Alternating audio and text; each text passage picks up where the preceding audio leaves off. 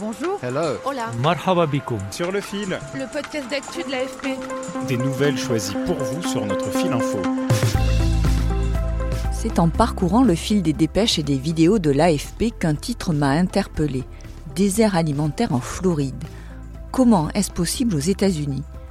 J'ai découvert qu'il existe des zones rurales et des villes où il est impossible de manger des fruits ou légumes frais parce qu'il n'y a pas de supermarché à proximité. C'est ce qu'on appelle les déserts alimentaires. Un phénomène d'autant plus aigu ces derniers mois que le prix de l'essence et des denrées alimentaires a beaucoup augmenté aux États-Unis, comme partout ailleurs. Trois de nos reporters sur place, Léa Doplé, Gianrigo Marletta et Agnès Boone, ont sillonné le sud pour explorer ces déserts alimentaires. Ils ont découvert que pour remédier à cette situation, des habitants ont créé des jardins associatifs, des magasins alternatifs qui prennent le relais et proposent aux plus pauvres des Américains des produits alimentaires frais quasiment gratuitement. Sur le fil. Elle a beau chercher, Pamela Denard, habitante de Jacksonville en Floride, ne trouve pas. Près de chez elle, il n'y a pas un seul supermarché. This community has a food desert. Ce quartier est un désert alimentaire. Il n'y a qu'une seule épicerie dans les environs et sinon il y a des magasins de proximité qui vendent généralement des aliments transformés. Il y a bien des fast-foods, des stations-service, des petites épiceries, mais sur les étagères, bonbons, chips, sodas, cookies, rien que des produits industriels. Les produits frais sont quasi impossibles à trouver. Autrefois prospère, cette banlieue de Jacksonville s'est progressivement appauvrie et les supermarchés ont tiré le rideau. Aux États-Unis, ces déserts alimentaires comme celui-ci concernent 39 millions de personnes, c'est plus de 10% de la population. Dans ce quartier de Jacksonville, les transports en commun sont quasi inexistants et les habitants n'ont pas les moyens d'avoir une voiture. Les plus pauvres, majoritairement des Afro-Américains, sont obligés de se contenter de ces commerces. Mais certains ont trouvé la parade. Protégée par sa combinaison d'apicultrice, Nika Hardisson-Carr s'apprête à récolter du miel. Elle s'occupe de ruches dans le jardin collectif de Jacksonville, les White Harvest Farms. Les gens n'ont pas accès à des magasins d'alimentation. L'épicerie, qui faisait vraiment partie du quartier, n'est plus là. Et donc, les gens ont perdu l'accès à une nourriture saine.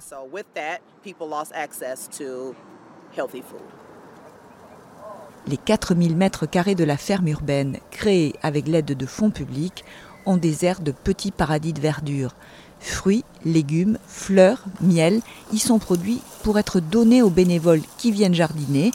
Les autres habitants peuvent les acheter en utilisant les coupons alimentaires. Une façon de lutter contre la malbouffe à l'origine de nombreuses maladies chroniques. C'est ce qu'explique Nicole Boone, une bénévole du jardin collectif. Les personnes noires sont celles qui souffrent le plus d'hypertension, de diabète, de maladies cardiaques. Tout ça est lié à ce qu'on ingère. Parce qu'on consomme de la nourriture riche en sodium, chargée en sucre. Il y a des fast-foods partout dans la rue.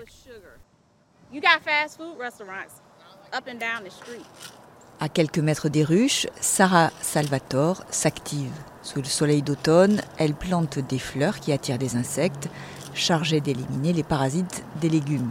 Selon elle, il ne serait pas si difficile de lutter contre la malbouffe.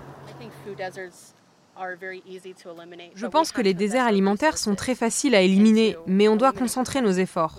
On doit investir notre argent, nos subventions, nos bonnes volontés. On doit élire des gens prêts à investir de l'énergie parce qu'il est possible de résoudre ces problèmes. On manque simplement de fonds. Les déserts alimentaires sont un problème ancien et ils s'aggravent au rythme de l'inflation galopante. Pour les Américains les plus fragiles, manger sainement est de plus en plus difficile. Un peu plus au nord, à Atlanta, en Géorgie, The Grocery Spot est une boutique associative de Grove Park, une des banlieues les plus pauvres de la ville. La supérette propose viande, lait, légumes ou fruits frais. Les clients, presque uniquement des Afro-Américains, paient ce qu'ils peuvent. Sluga, le gérant bénévole l'a remarqué, le nombre de clients a explosé ces derniers mois et de plus en plus de travailleurs viennent à la boutique pour pouvoir se nourrir. Vous pouvez tomber sur un entrepreneur, sur un concessionnaire automobile. Tout le monde a des difficultés pour acheter de la nourriture. Ça a tellement augmenté, c'est même dur d'acheter des produits de première nécessité. Beaucoup de personnes rencontrées dans ces quartiers par nos reporters se sentent abandonnées. Leur situation pourrait coûter cher au président Biden pour les élections de mi-mandat. Les démocrates s'appuient historiquement sur le vote des Afro-Américains. Sluga, le gérant de la supérette, a déjà pris sa décision. Il ne votera pas le 8 novembre. C'est la fin de cet épisode. Je suis Emmanuel Bayon. Merci de nous avoir écoutés. Vous pouvez nous écrire à podcast.afp.com ou sur Instagram. N'hésitez pas à vous abonner pour découvrir d'autres récits. À bientôt.